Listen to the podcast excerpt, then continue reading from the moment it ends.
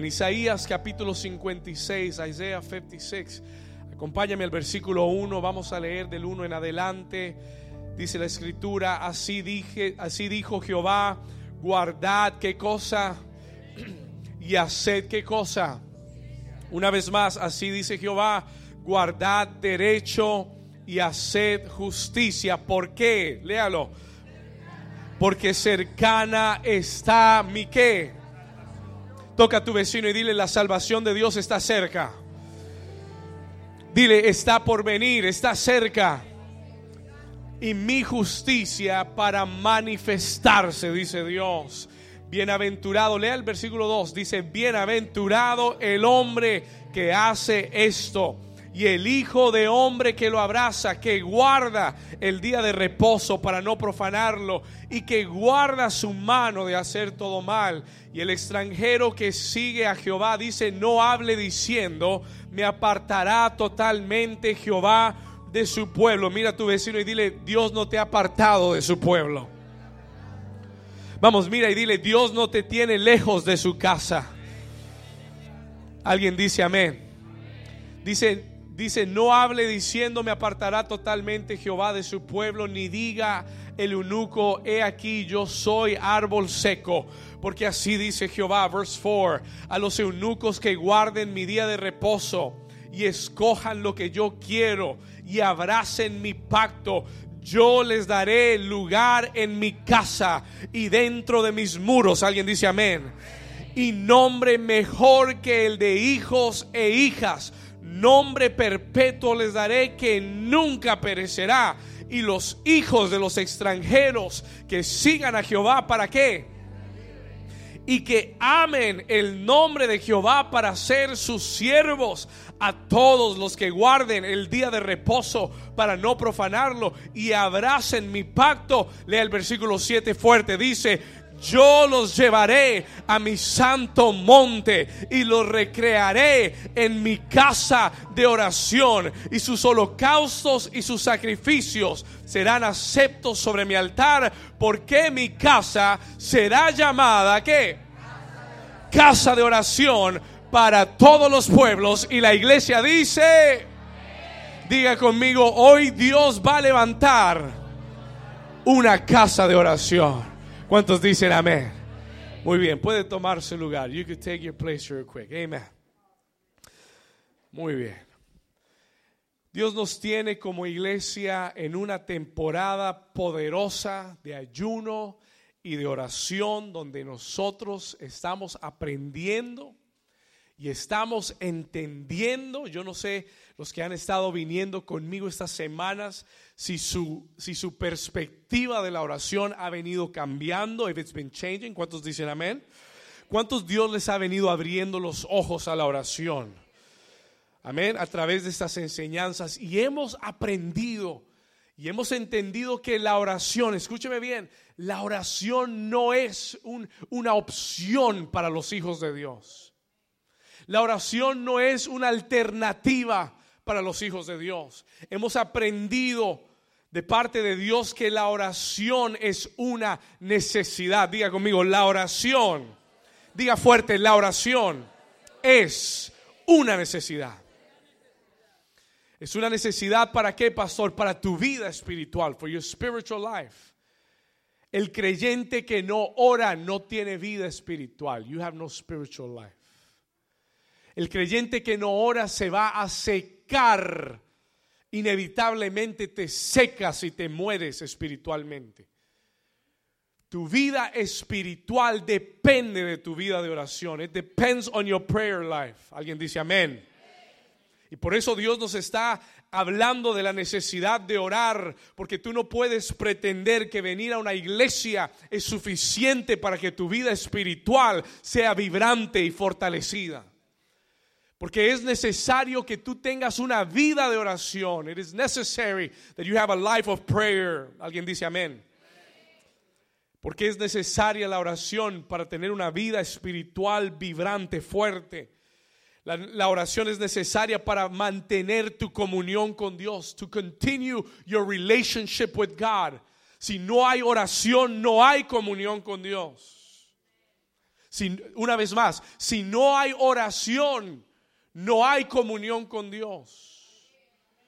Tú no puedes decir, yo tengo una buena relación con mi esposa, pero nunca hablamos. But we never talk. Eso no existe. ¿Cuántos dicen ay, ay, ay? Hay que comunicarse, hay que hablar. Y si nosotros no hablamos con Dios, si no oramos, si no buscamos a Dios, ¿cómo podemos tener una relación con Dios? How can we have a relationship with God? Y aunque tú hagas cosas para Dios, si tú no tienes una relación con Dios, no te sirve de nada. Alguien dice amén. Se lo voy a repetir una vez más. Y aunque tú hagas cosas para Dios, pastor, pero yo oro por los enfermos y se sanan. Amén, pues qué bendición. Pero si tú no tienes una relación con Dios, vas a llegar al cielo y Dios te va a decir, no te conozco, I don't know you. Porque eso fue lo que Jesús dijo en la escritura. Él dijo, un día van a llegar al reino de los cielos y van a decir, Señor, en tu nombre hicimos, en tu nombre hicimos tantas cosas. No es lo que haces para Dios lo que determina tu relación con Dios, es tu comunión en la oración. Y por eso nadie oraba más que Jesús. Por eso Jesús tenía una vida continua y constante de oración. Pero por alguna razón la iglesia ha creído o ha pensado que podemos que podemos tener una relación con Dios sin una vida de oración. Y si usted no se ha dado cuenta, una de las cosas que el diablo más va a atacar en tu vida, sí, va a atacar tu adoración, sí, va a atacar tu familia, sí, va a atacar, pero una de las cosas principales, uno de los blancos principales del diablo en tu vida es atacar tu tiempo de oración. Que tú no ores, that you don't pray. Porque hay una cantidad de cosas que suceden en tu vida si tú no oras. Y yo le voy a hablar en algunas semanas, la próxima semana le voy a hablar de los beneficios de la oración, the benefits of prayer. Y lo que hace la oración en tu vida espiritual cuando tú te comprometes a orar. ¿Y por qué el diablo quiere sacarte del lugar de la oración? Why he wants to draw you out. ¿Alguien aquí ha tenido batalla en su tiempo de oración? You have a battle in your prayer life. El resto de ustedes oren por mí, gloria a Dios. Tiene, nunca han tenido batalla. Mire, ¿cuántos se acuerdan que Jesús en el día más difícil, en his most difficult day, cuando fue a Getsemaní, llevó a sus discípulos más comprometidos? A los más fieles y firmes. Se llevó a Pedro y a Juan y a Jacobo. Y cuando regresó estaban todos dormidos. Y les dijo, no pudieron velar conmigo una hora. You couldn't pray with me one hour. Hmm. Y se volvió a ir y volvió y regresó y otra. Y el, y el Señor les dijo, la verdad es que el espíritu está dispuesto siempre, pero la carne es débil. ¿Alguien dice amén? Y mientras tú y yo estemos en este cuerpo, vamos a batallar. We're going to battle para llegar a la oración. Pero diga conmigo, la oración es una necesidad. Toca a tu vecino y dile, vecino, la oración es una necesidad. Para fortalecer nuestra vida espiritual, para estar en comunión con Dios. Número tres, para ver manifestadas las promesas de Dios en tu vida. Hay mucha gente, hay muchas personas en este lugar, escúcheme, hay muchas personas en este lugar que tienen promesas grandes de Dios. Hay muchas personas en este lugar que tienen palabras proféticas de Dios sobre sus vidas. Dios te ha manifestado lo que quiere hacer contigo. Y muchos se han preguntado, y eso lo he enseñado las últimas semanas, muchos se han preguntado, ¿por qué no han llegado las promesas? ¿Por qué no he visto las promesas? Y es muy sencillo, es very simple. Hay promesas que no han llegado y que no llegarán a tu vida hasta que tu nivel de oración esté a la par con, con el nivel de tu promesa.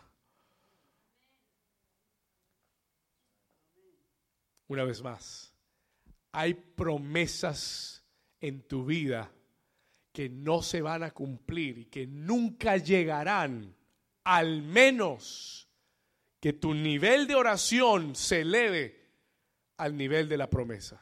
to the level of the promise. Muchos queremos respuestas instantáneas, promesas cumplidas instantáneas. Creemos que el tiempo es un factor suficiente para que las promesas se cumplan, pero la verdad es que la oración y la intensidad en la oración y la perseverancia en la oración, como cuando Elías subió el Carmelo y tuvo que orar siete veces por una palabra que ya Dios le había dado que iba a suceder. ¿Alguien está aquí todavía? Y orar perseverando hasta que se veía, hasta que pudiera ver una pequeña nube como la palma de una mano. ¿Qué quiere decir eso, pastor? Que hay promesas y palabras en tu vida que no se van a cumplir hasta que tu nivel de oración no crezca y no suba a otro nivel. Alguien dice amén. Diga conmigo, la oración es una necesidad. Los primeros dos versículos de Isaías 56 esta semana me bendijeron grandemente. They truly blessed me this week. Porque yo no sé usted, pero yo en lo personal, esta semana, yo he venido orando y ayunando ya seis semanas, six weeks. Y, déjeme decirle, voy a, voy a abrir mi corazón y voy a ser muy personal con usted. Escuche esto. Eh, han sido las seis semanas en que he disfrutado más la oración en mi vida como nunca antes han sido las seis semanas que he ayunado y he orado con mayor intensidad, continuamente, como nunca lo he hecho en 20 años de servir a Dios y de conocer a Dios. Las últimas seis semanas han sido para mí es, el lunes pasado, last Monday, me quedé a propósito en casa, orando toda la mañana, nunca lo había hecho, oré toda la mañana por sus peticiones, for your petitions. El Espíritu Santo me arrestó en mi cuarto. Me secuestró en mi cuarto ese día. Y tenemos la caja llena de peticiones y me dijo, saca siete peticiones. Take out seven petitions y comienza a clamar por esas peticiones. Begin to cry out for those petitions. Y oré con una intensidad y con un clamor. Pero algo sucedió el día martes. Something happened on Tuesday. Escúcheme acá. El día martes me levanté como que si me hubieran dado una paliza. ¿Sabe lo que es una paliza? Como que me hubiera puesto a pelear con, con 15 hombres y me agarré todo el cuerpo adolorido.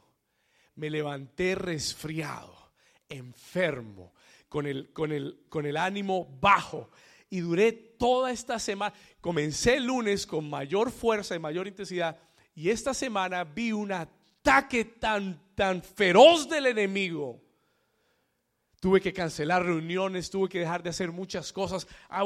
anímicamente bajo, no pude orar, no tuve, no tuve la intensidad, no tuve la fuerza para orar como quería orar.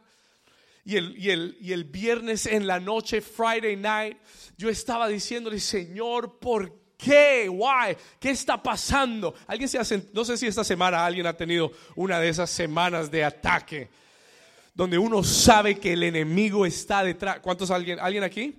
You know what I'm talking about? ¿Alguien sabe de lo que estoy hablando? Escúcheme bien, ponme atención, listen to this. Y yo le dije, Señor, ¿por qué? ¿Por qué pasa? Yo sé que esto es espiritual. I know this is spiritual.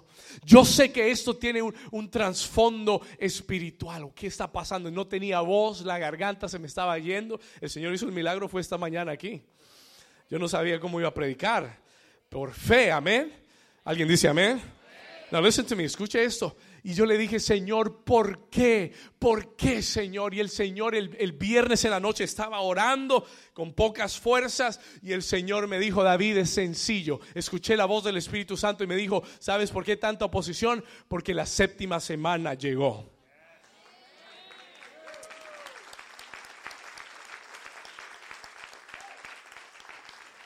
Algunos lo entendieron, otros dijeron, sí, después de la séptima es la octava, ¿y qué? ¿Verdad? Dígale a su vecino, vecino, prepárate porque llegó la séptima semana. Se lo voy a explicar. Let me explain this to you real quick. Se lo voy a explicar rápido. Escúcheme. Ponga atención. El número 7. Míreme acá. El número 7 representa qué cosa? El número 7 es cumplimiento. diga conmigo, cumplimiento. Diga fulfillment. Diga conmigo, el número 7 representa algo que está completo. Algo que se cumple algo que está en el divino orden de Dios, en el perfecto, es perfectamente arreglado por Dios. ¿Alguien dice amén?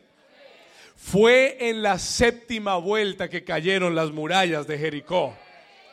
No en la sexta vuelta, no en la octava vuelta, fue en la séptima vuelta que las murallas de Jericó cayeron cuando el pueblo dio un grito de victoria.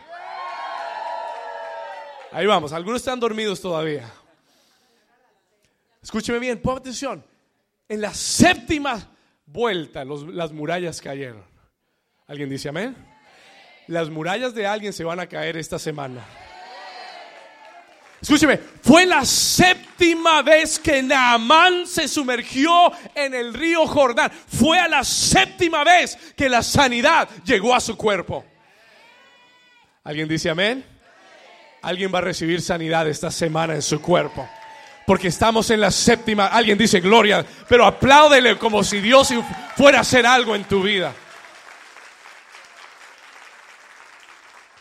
Fue la séptima vez que oró Elías que los cielos se abrieron y vino una, una, nube y vino una gran lluvia a su vida. Los cielos están a punto de abrirse para alguien esta semana en el nombre de Jesús. Si usted lo cree, dale un grito de victoria.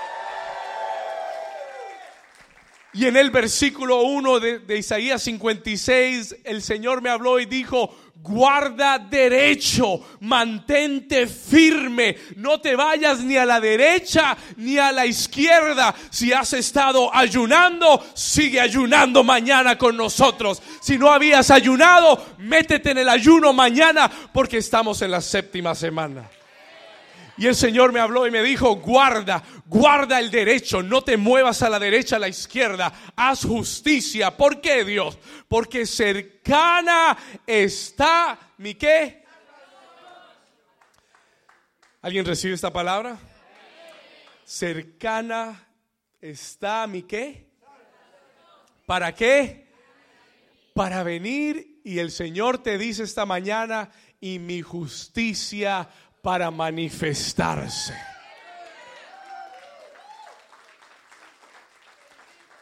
Déjeme decirle a alguien en este lugar, la respuesta ya había sido enviada hace rato, está a punto de manifestarse.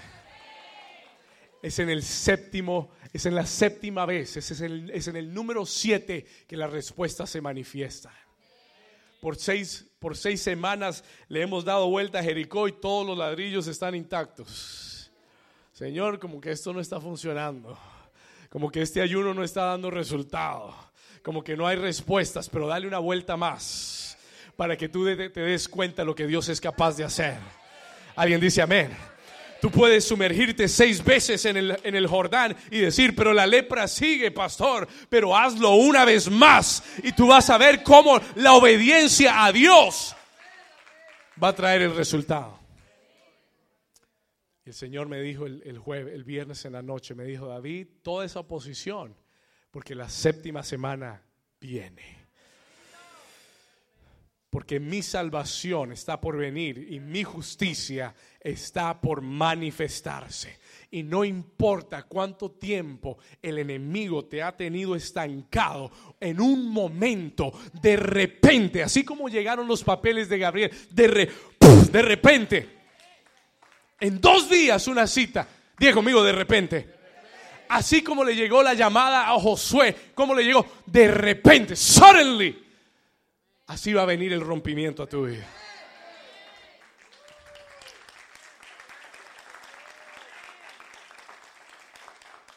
Alguien recibe esa palabra. Diga conmigo rompimiento. Breakthrough. Que el Señor ponga fe en tu corazón con esto. Que tú entiendas que esto no es algo que yo me inventé esta semana.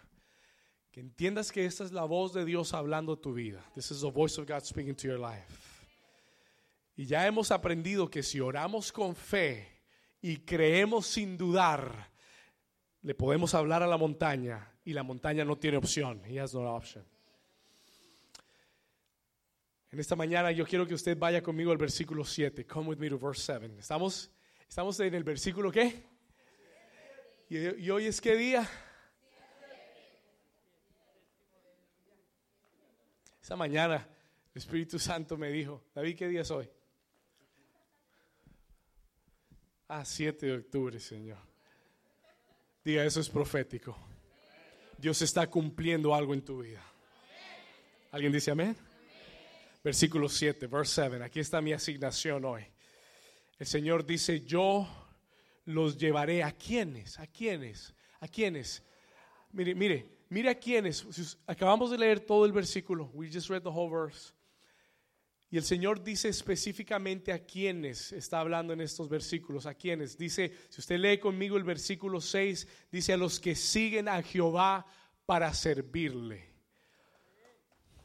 A los que sí, hay gente que sigue a Dios para que Dios los sirva. Hoy le voy a hablar de esto. I'm going to talk to you about this.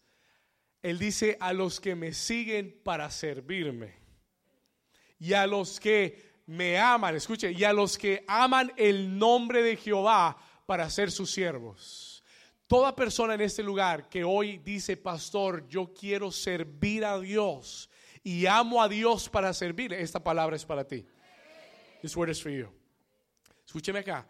Él dice, a ellos los llevaré a mis, versículo 7, los llevaré a mi santo monte y el monte santo de Dios es la presencia de Dios. It is the presence of God. Hay una recompensa para los que sirven a Dios y es la presencia de Dios. ¿Cuántos sintieron la presencia de Dios hoy en la adoración y la alabanza? Uf, escuche, hay una herencia, hay una recompensa y es que Dios derrama su presencia para los que aman su presencia. Dice, yo los llevaré a mi santo monte y los recrearé en mi casa de oración y sus holocaustos y sacrificios serán aceptos sobre mi altar. Léalo conmigo, ¿por qué? Porque mi casa será llamada ¿qué? Casa de oración para todos los pueblos. Yo quiero mostrarte dos cosas que el Espíritu de Dios me llevó a ver en este versículo. There are two things I want to show you in this verse. Hay dos cosas importantes para nosotros como iglesia esta mañana que el Espíritu Santo quiere que tú recibas. He wants you to receive. Hay dos palabras que me llamaron la atención. La primera, anote esta palabra en, sus, en su cuaderno, en sus apuntes. I want you to write down this word. Me llamó mucho la atención. Él dice, yo los llevaré a mi santo monte y dijo, yo los recrearé. Anote la palabra recrear. Él dijo, yo los recrearé en mi casa de oración, en my house of prayer. Y yo dije, Señor, ¿qué quiere decir eso? What does that mean? Y la palabra recrearé ahí en este texto es la palabra regocijarse, rejoice. La palabra recrearé es la palabra los haré gozarse los haré regocijarse en mi casa de oración. No es que Dios te quiere traer a la casa de oración para recrearte y entretenerte. Eso no es lo que quiere decir recrear. Recrear quiere decir para darte deleite, to give you a delight, para darte gozo, regocijo en la casa de oración. Y esto me llamó mucho la atención ¿Por qué, pastor? Porque una de las mentiras, escúcheme bien, una de las mentiras más grandes del diablo que, ha hecho, que, le ha hecho creer a, a los cristianos, a los creyentes, es que la oración es aburrida. That prayer is boring. Que la oración es difícil. Que la oración es un peso, es una carga. Y mucha gente solamente piensa en la oración y ya como que se le van las ganas. And you lose wanting to do it. Y se lo digo no porque lo he oído de otros, se lo digo porque yo mismo lo he experimentado. Así que el que me diga que no le ha pasado, arrégleselas con el Señor. Escúcheme acá, listen to me. ¿Cuántas veces el diablo no nos ha mentido nos ha dicho, ah, eso, no, haz una oración rápida y tú quieres orar, pero simplemente terminas haciendo, como yo le he dicho por muchas semanas, una oración express de cinco minutos y sales de tu casa apurado, afanado con todo lo que tienes que hacer. Y creemos que eso es tener una vida de oración. Y el diablo nos ha engañado haciendo de la oración un peso y una carga. Pero ¿sabe lo que Dios declara aquí? You know what God declares here? Pon atención a esto. Él dice, hay, mire, los que, los que me aman y los que me sirven, para ellos la oración es un deleite. Escúcheme bien, hay un regocijo, there is a joy. Y hay un regocijo en la oración. Y usted dice, ¿cómo, pastor? ¿Por qué? Pon atención a esto. Porque cuando, oh, esto me encantó, pon atención. Porque cuando tú y yo aprendemos a orar efectivamente y a ver respuestas a nuestras oraciones, la oración deja de ser una carga y deja de ser algo aburrido y se convierte en algo poderoso. ¿Alguien dice amén? Pregunta, acabamos de ver cómo los testimonios que se contaron, cómo nos trajeron regocijo. ¿Usted cree que para ellos, usted cree que para Josué no fue un regocijo el haber orado y ayunado?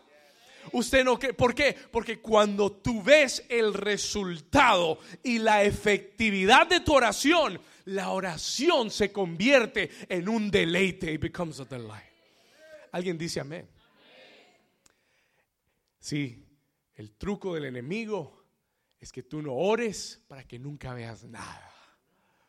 Y, que te conformes con una oración superficial, with superficial prayer, y tú digas, ya ahora, si yo he estado orando por eso 20 años y no he visto nada.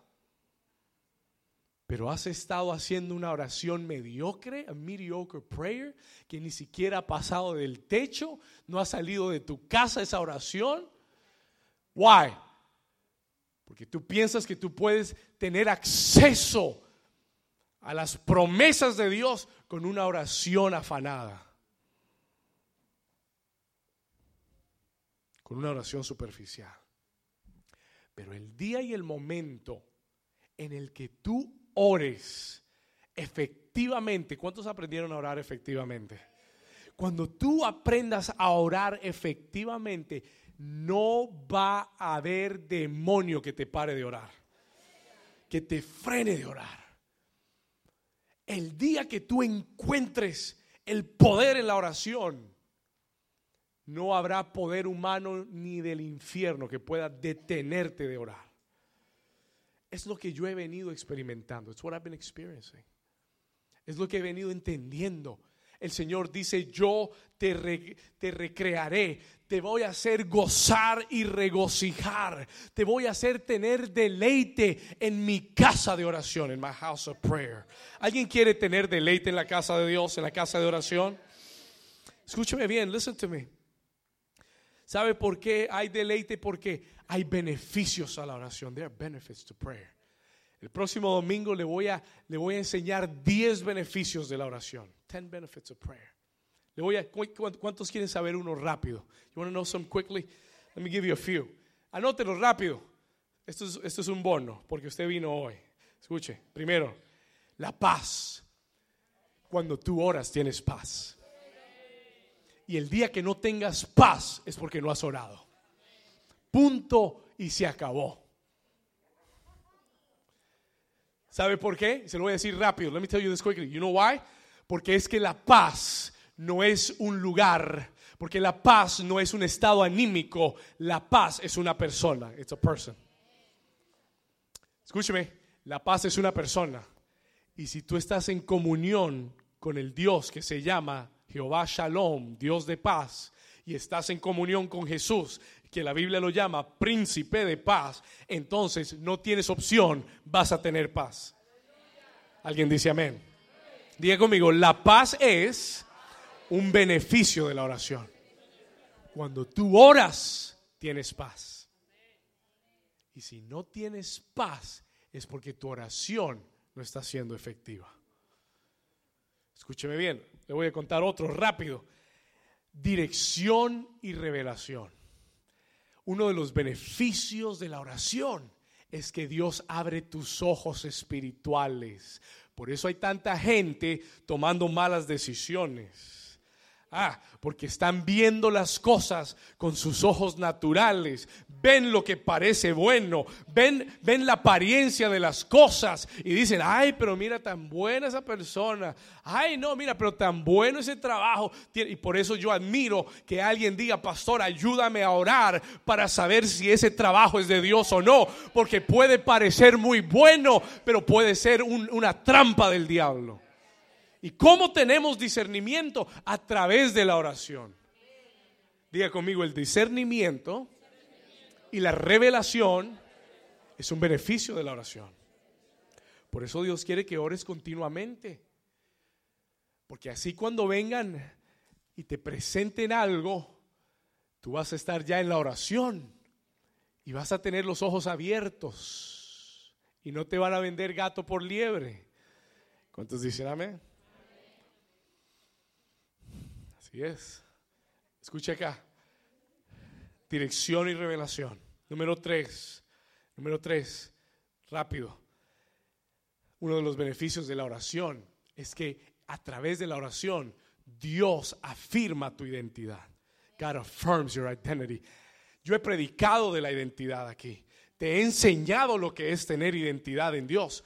Pero la única forma de practicar tu identidad es orando. La única forma, escúcheme acá, la única forma de afirmar tu identidad, the only way you affirm your identity, es a través de la oración. ¿Por qué, pastor? Porque Jesús nos enseñó a orar y él dijo, cuando ores, tú vas a decir, Padre nuestro que estás en los cielos.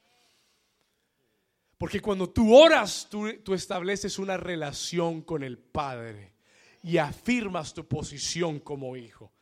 Se lo voy a enseñar la próxima semana. I'm going to teach you that next week. Toca a tu vecino y dile, vecino, va a estar bueno la próxima semana. Dile, no te lo pierdas. Le voy a enseñar 10 beneficios. Le di los, el pasabocas, los primeros tres. I give you the first three. Pero hay, encontré 10 beneficios de la oración. Por eso el diablo no quiere que ores. Porque no quiere que tengas paz. Porque no quiere que tengas discernimiento. Quiere que estés tomando malas decisiones. Ah, ¿por qué el diablo no quiere que Porque quiere que vivas inseguro. He wants you to be insecure. Que no encuentres tu identidad en Dios. Porque Él sabe que a través de la oración tú, tú afirmas tu identidad como hijo. ¿Alguien dice amén? Hay beneficios de la oración.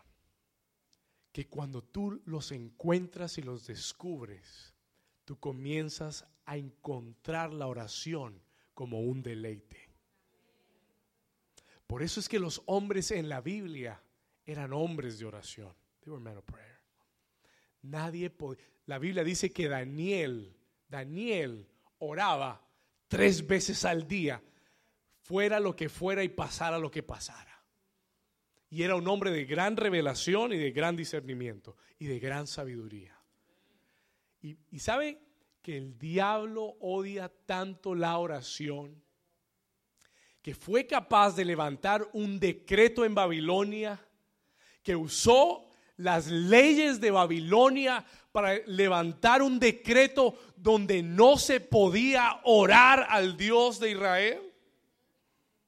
Solamente para detener a Daniel para que dejara de orar pero necesitamos hombres valientes como Daniel y mujeres de guerra como Daniel que se levanten y digan, voy a abrir las ventanas para que me vea el diablo, para que me vean todos los demonios, porque no voy a parar de orar al Dios que está vivo.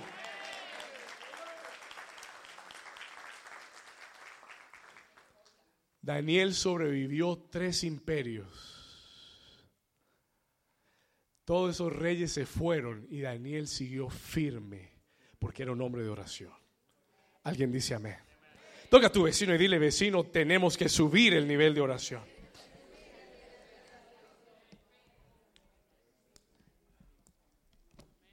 ¿Alguien dice amén? Dios te quiere deleitar y recrear en su casa. Número dos, ponle atención a esto. Listen to this. Voy rápido hacia esto. El Señor dice, Isaías 56, versículo 7, yo los llevaré a mi santo monte y los voy a qué? A recrear, los voy a hacer gozarse en mi casa de oración. Yo estoy orando para que esta iglesia llegue al punto y a la dimensión que la oración sea un deleite para ti. Yo estoy orando que tú y yo crucemos esa línea donde tú y yo oremos continuamente. ¿Por qué? Porque la oración es un deleite para nosotros. Because it's a, delight for us. Y la segunda palabra que yo quiero que usted mire acá dice, y lo recrearé en mi casa de oración. Diga conmigo, mi casa de oración. Anote esto, anote esta palabra, mi casa de oración, my house of prayer. Para el pueblo de Israel, la casa de oración, the house of prayer for Israel, era el templo. It was the temple. Salomón había construido un templo basado en una dirección de Dios. Y cuando ellos hablan de la casa de oración, están hablando del templo de Salomón. They're talking about Solomon's temple. Y el Señor había dicho, claro que sí, mi casa será llamada casa de oración, would be a house of prayer. Pero para nosotros hoy, para la iglesia del, del siglo XXI, para la iglesia del 2018, para New Season. Esta palabra no quiere decir que hay un templo físico. It doesn't mean that there's a physical temple. No hay, una, no hay un edificio o una estructura que Dios está llamando casa de oración. Porque en el Nuevo Testamento leemos y entendemos que Dios dice que ya Él no habita en templos hechos con manos de hombres. ¿Alguien dice amén? Porque ahora entendemos que no existe el templo ni en Israel ni en ninguna otra parte. Dios no está hablando de un lugar físico.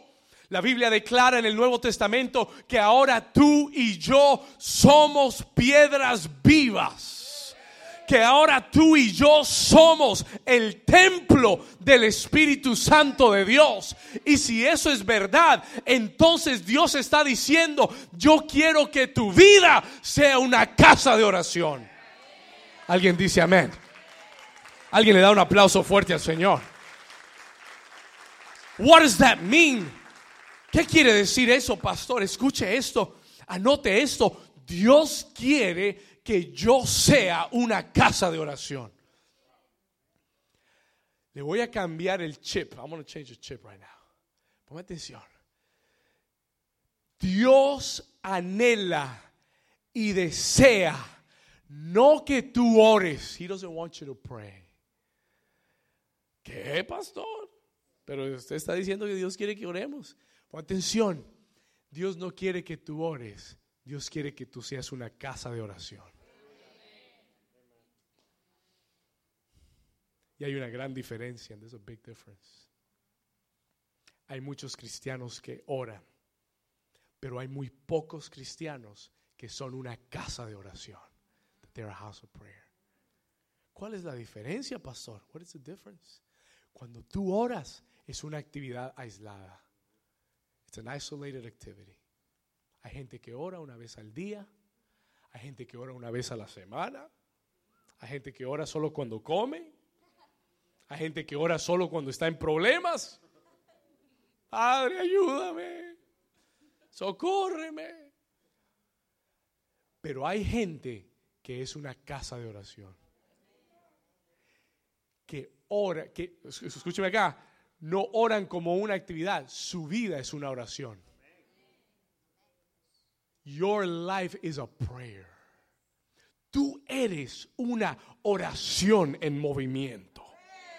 Yo soy una oración continua. I am a continuous prayer. Porque sea donde esté y sea lo que esté pasando en mi vida, no importa, mi vida es una continua oración a Dios. Estoy pasando un buen momento, yo oro y le doy gracias a Dios. Estoy pasando un momento difícil, yo oro y declaro que lo mejor está por venir. Estoy pasando buenos días, le doy gracias. Estoy pasando días difíciles, igual sigo orando. Alguien dice amén. Alguien dice amén. Toca a tu vecino y dile, tienes que ser una casa de oración. You have to be a house of prayer. Míreme, entienda lo que el Espíritu Santo está diciendo. Understand what the Holy Spirit is saying. ¿Quién va a tener un quién, quién tendrá mayor poder? ¿Un cristiano que ora o un cristiano que es una casa de oración? Esta semana tuve que reprender a, uno de los equipos de la iglesia, no le voy a decir cuál. Y yo escuché la frase, no, venimos más temprano para que oremos. Y el Espíritu Santo me dijo, ah, ah, no venimos más temprano para que oremos, venimos ya orados desde toda la semana, porque yo soy una casa de oración. Esto no es que yo voy a resolver todo con una oración de cinco minutos antes de ministrar. Es que yo soy una oración continua y dentro de mí siempre hay una voz que está hablando hacia Dios a favor de mi, de mi vida, a favor de mi familia, a favor de mi iglesia, a favor del propósito. ¿Alguien dice amén? ¿Alguien está entendiendo esto? Somebody understanding? Que Dios no está interesado en que tú ores. God is not interested in you praying. Dios no está interesado. El anhelo y el deseo de Dios no es que tú ores tres veces al día. No. No, no, no, no, no, no, no, no, no, no, no, no, no. No, pastor, ¿cuánto debo orar? Hay gente que quiere, hay gente que quiere saber cuánto tiempo debo orar. Y yo nunca, nunca le he dicho a nadie cuánto tiempo orar. Never. Pastor, ¿usted cuánto tiempo ora? No te voy a decir. I'm not tell you. Porque si le doy un número va a decir yo oro más que el pastor. Y si le doy otro número, va a decir, ay, el pastor, yo, yo oro menos que el pastor, entonces tengo que orar más. Pero es que la realidad es una. Y es que Dios no quiere que tú ores dos o tres veces al día. Una vez más, Dios quiere que tu vida sea una vida de oración. Primera de Tesalonicenses, anótelo por favor, capítulo, Primera de Tesalonicenses, capítulo 5, chapter 5, versículo 16. Mire lo que dice la escritura, anótelo. Primera de Tesalonicenses 5, 16 dice la escritura, estad siempre como. No, no lo escuché. Como dice, estad siempre. Revísele el gozo a su vecino a ver cómo está el go de gozo. Chequele el gozo. Check the joy. Amén. Ok. Está mejorando un poquito. Gloria a Dios. Ok. Dice la Biblia que debemos estar siempre como. Pero mire lo que dice el próximo versículo. ¿Cuándo voy a estar yo siempre gozoso? Look at this, verse 6, verse 17 orad sin. ¿Qué quiere decir eso? What does that mean? Escúcheme. Es un mandamiento. This is a commandment. Orad sin cesar. Pray without ceasing. Nunca te detengas de orar. Ahora, hay mucha gente que me dice, sí, pastor, yo sé, yo oro en el carro, yo oro en el baño, yo oro en el trabajo. Amén. ¿Cuántos dicen amén? Pero hay gente que usa eso como una excusa para no sacar un tiempo específico para Dios. Y entonces dicen, no, yo oro todo el tiempo, pastor. Pero nunca le sacas tiempo de calidad a Dios para orar. ¿Cuántos me están entendiendo? Tu día debe comenzar en oración. Lo primero que todo cristiano debe hacer al levantarse, al, dar su primer paso, no es chequear Facebook. dígame algo. Escuche, no es ver las noticias, a ver qué está pasando en el mundo. No, no, no, no. No es leer el periódico, no es ir a hacer el café. ¿Cuántos dicen gloria a Dios? Lo primero que tú debes hacer como hijo de Dios todos los días.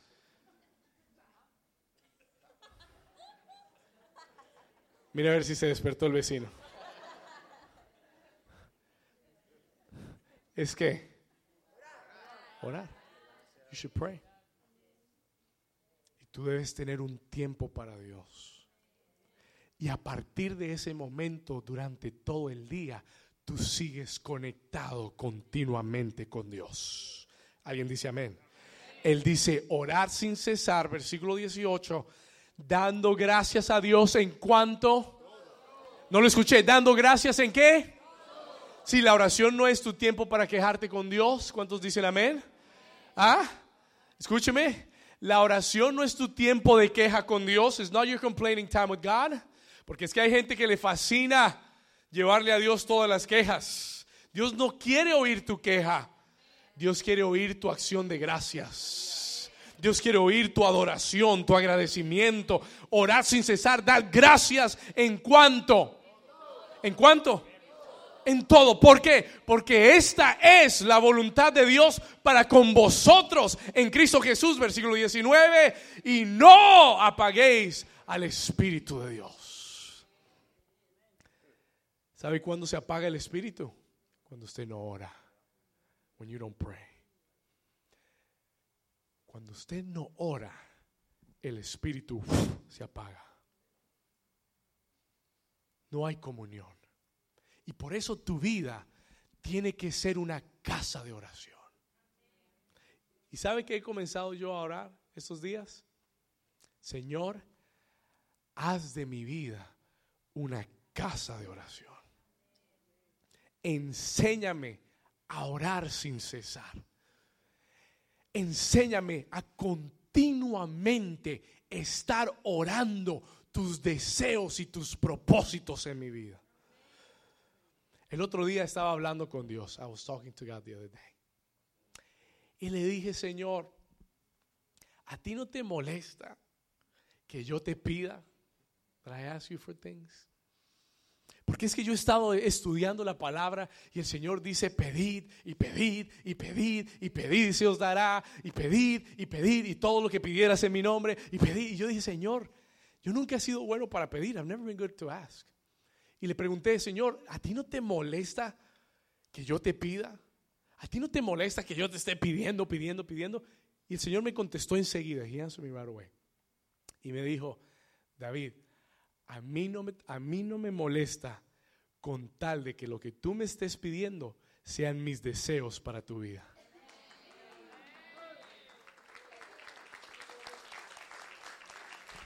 Solo cuatro lo entendieron. El próximo año vuelvo a predicar de la oración. Listen to me, escúchame. El Señor me respondió y me dijo, a mí no me importa que me pidas con tal de que lo que me estés pidiendo sean mis deseos. Mm. Por eso Jesús cuando enseñó a orar dijo, cuando ustedes oren, diga, Padre nuestro, que estás en los cielos, santificado sea tu nombre, venga a nosotros tu qué? Y hágase tú en esta tierra como en el cielo. Que se haga tu deseo en mi vida como tú quieres. Y yo le decía, Señor, ¿no estás cansado que yo te pida por la multiplicación de la iglesia? Y él me dijo, no, porque ese es mi deseo para la iglesia. Así que yo le dije, Señor, me vas a tener todos los días aquí clamándote por esto. Todo lo que sea un deseo de Dios para ti, sigue pidiendo. Él quiere, Él, Él se goza que tú le pidas. Pero Dios quiere que tú seas una casa de oración. ¿Alguien quiere ser una casa de oración? Escúcheme bien. Nuestro problema como iglesia es que no hemos entendido la responsabilidad que tenemos. Porque es que no estamos orando solamente para, para nosotros. We're not praying for us. Dice que mi casa será llamada casa de oración para todos los pueblos de la tierra. Es decir, que cuando tú comienzas a orar, tú no estás pidiendo solamente para mí, mí, mí, mí, yo, yo, yo, yo, dame, dame, dame, dame, dame.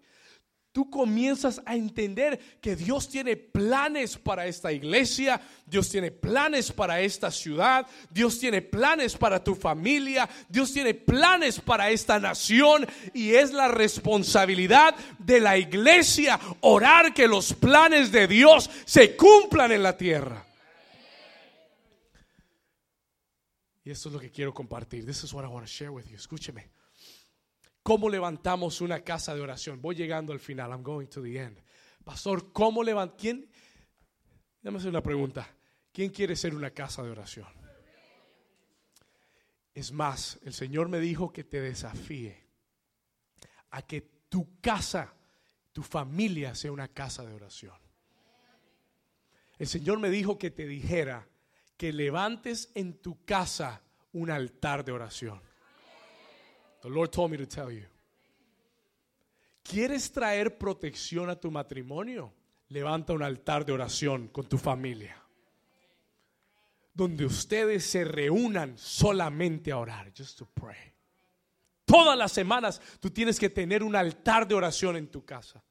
¿Quieres traer, quieres traer las promesas de Dios a tu vida? Levanta un altar de oración con tus hijos. ¿Quieres ver a tus hijos venir al Señor? Levanta un altar de oración en tu casa. Comprométete con eso para que tú veas el poder de Dios manifestarse, la gloria de Dios bajar a tu casa. Alguien dice amén. Escucha acá, pastor, ¿cómo levantamos una casa de oración? How do we raise up a house of prayer? ¿Cómo, cómo puedo ser yo una casa de oración? Si yo quiero ser una casa de oración, ¿Cómo lo alcanzamos? Yo encontré dos cosas en este versículo, en el versículo 7. Si usted lee conmigo, dice, yo los llevaré a mi santo monte. Y aquí viene una palabra de Dios para alguien. Escuche esto. Yo los llevaré a mi santo monte y los recrearé. Les daré regocijo en mi casa de qué?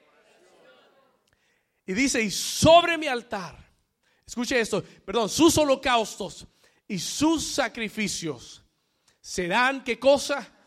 acepto sobre mi altar, porque mi casa será llamada casa de oración para todos los pueblos. Y Dios me dijo, David, para toda casa de oración hay dos requisitos. Anote esto, por favor. Write this down, please. Hay dos cosas que Dios va a requerir de ti para que tu vida sea una casa de oración. Número uno, sacrificios.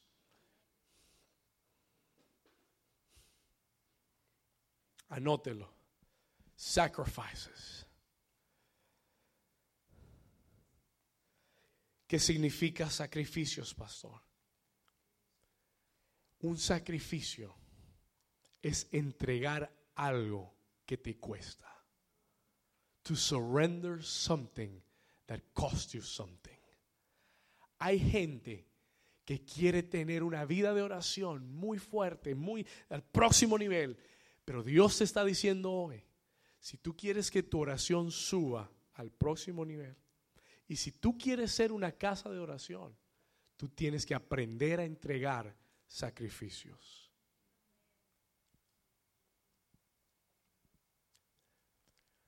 ¿Qué es un sacrificio, pastor? Es entregar algo que nos cuesta.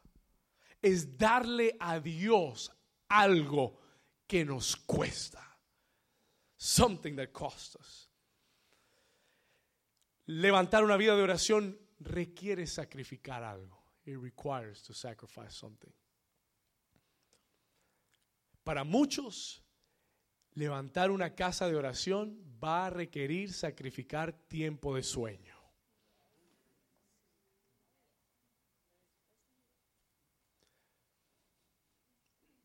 ¿Sabe que a veces el sueño es uno de los enemigos más grandes de la oración? No, cinco minutos más, Gloria. cinco minutos más. Y se te fue el tiempo de oración y tuviste que salir corriendo y después le dices, Señor, no tuve tiempo y el Señor te está diciendo esta mañana, tienes que entregar algo que te cueste algo.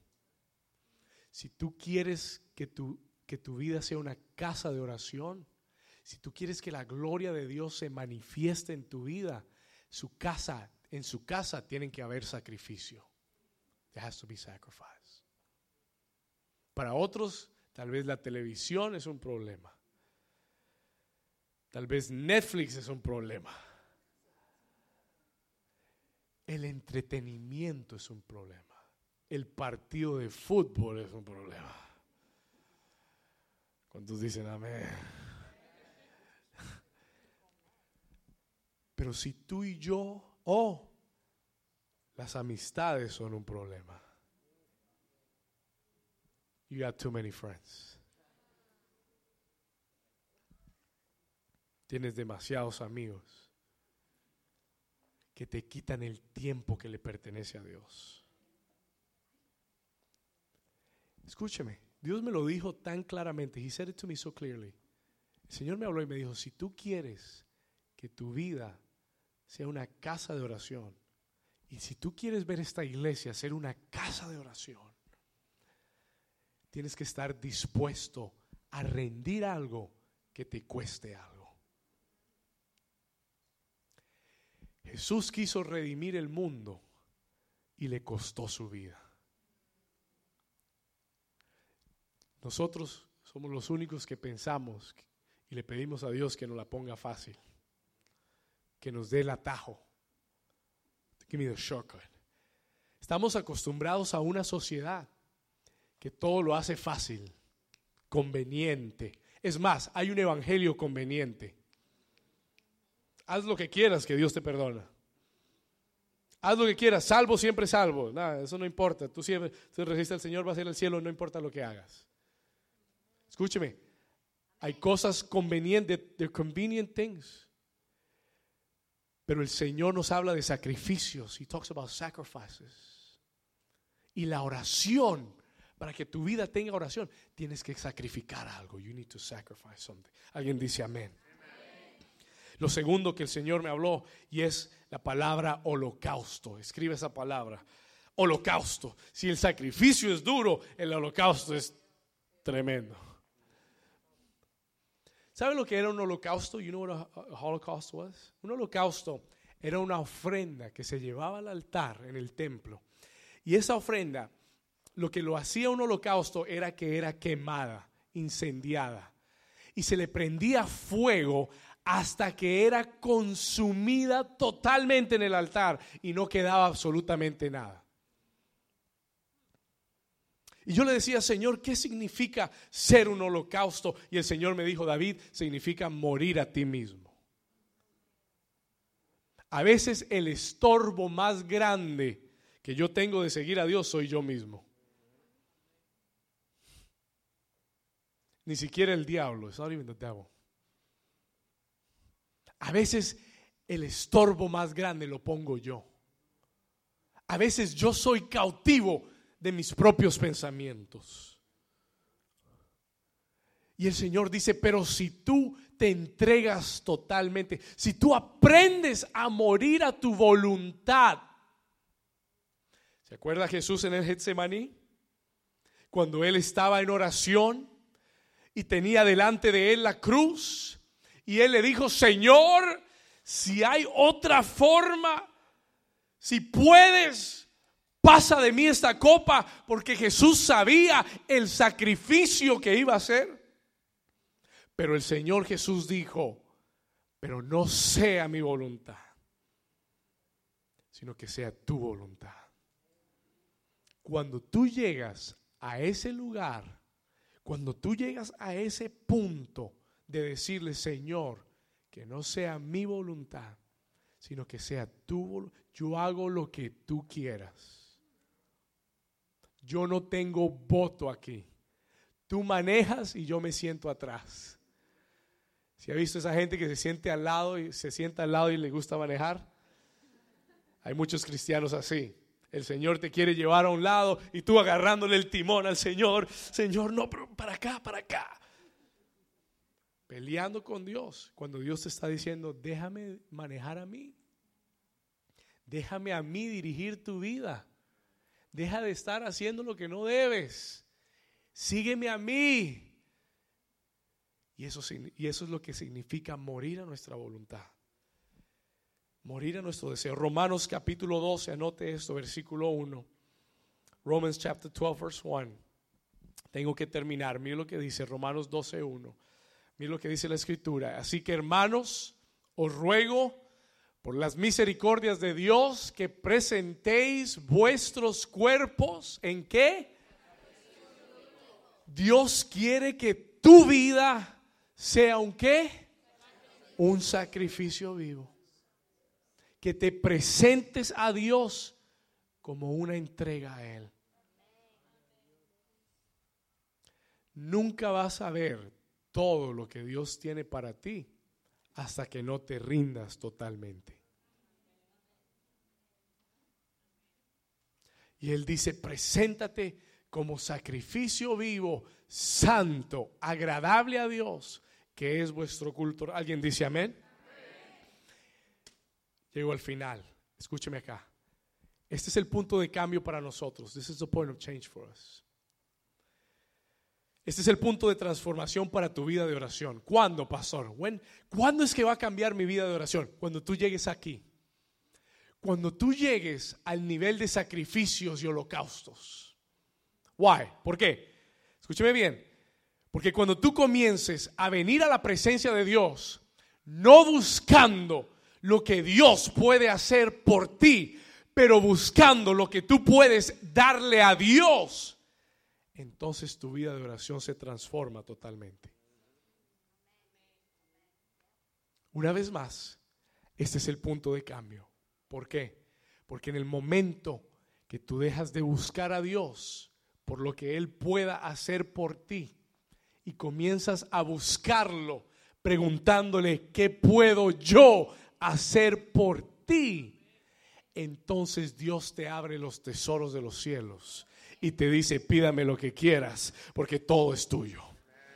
Alguien dice amén. ¿Alguien está entendiendo?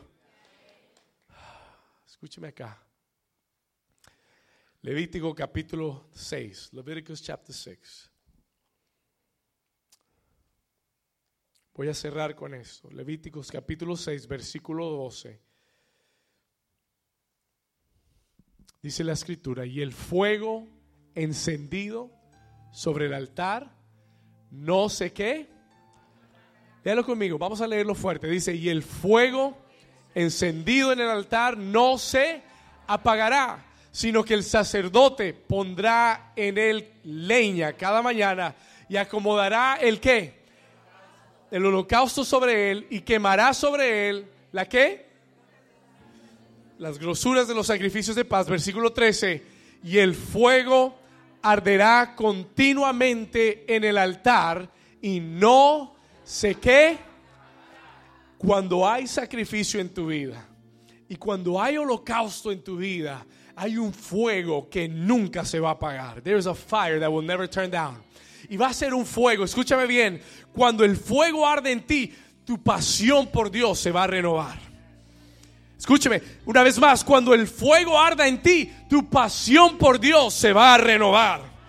Cuando el fuego arda en ti, vas a ver milagros en otra dimensión. Cuando el fuego arda en ti, vas a caminar en tu propósito y en tu llamado. Cuando el fuego arda en ti, vas a impactar no solamente tu familia, sino todas las naciones de la tierra.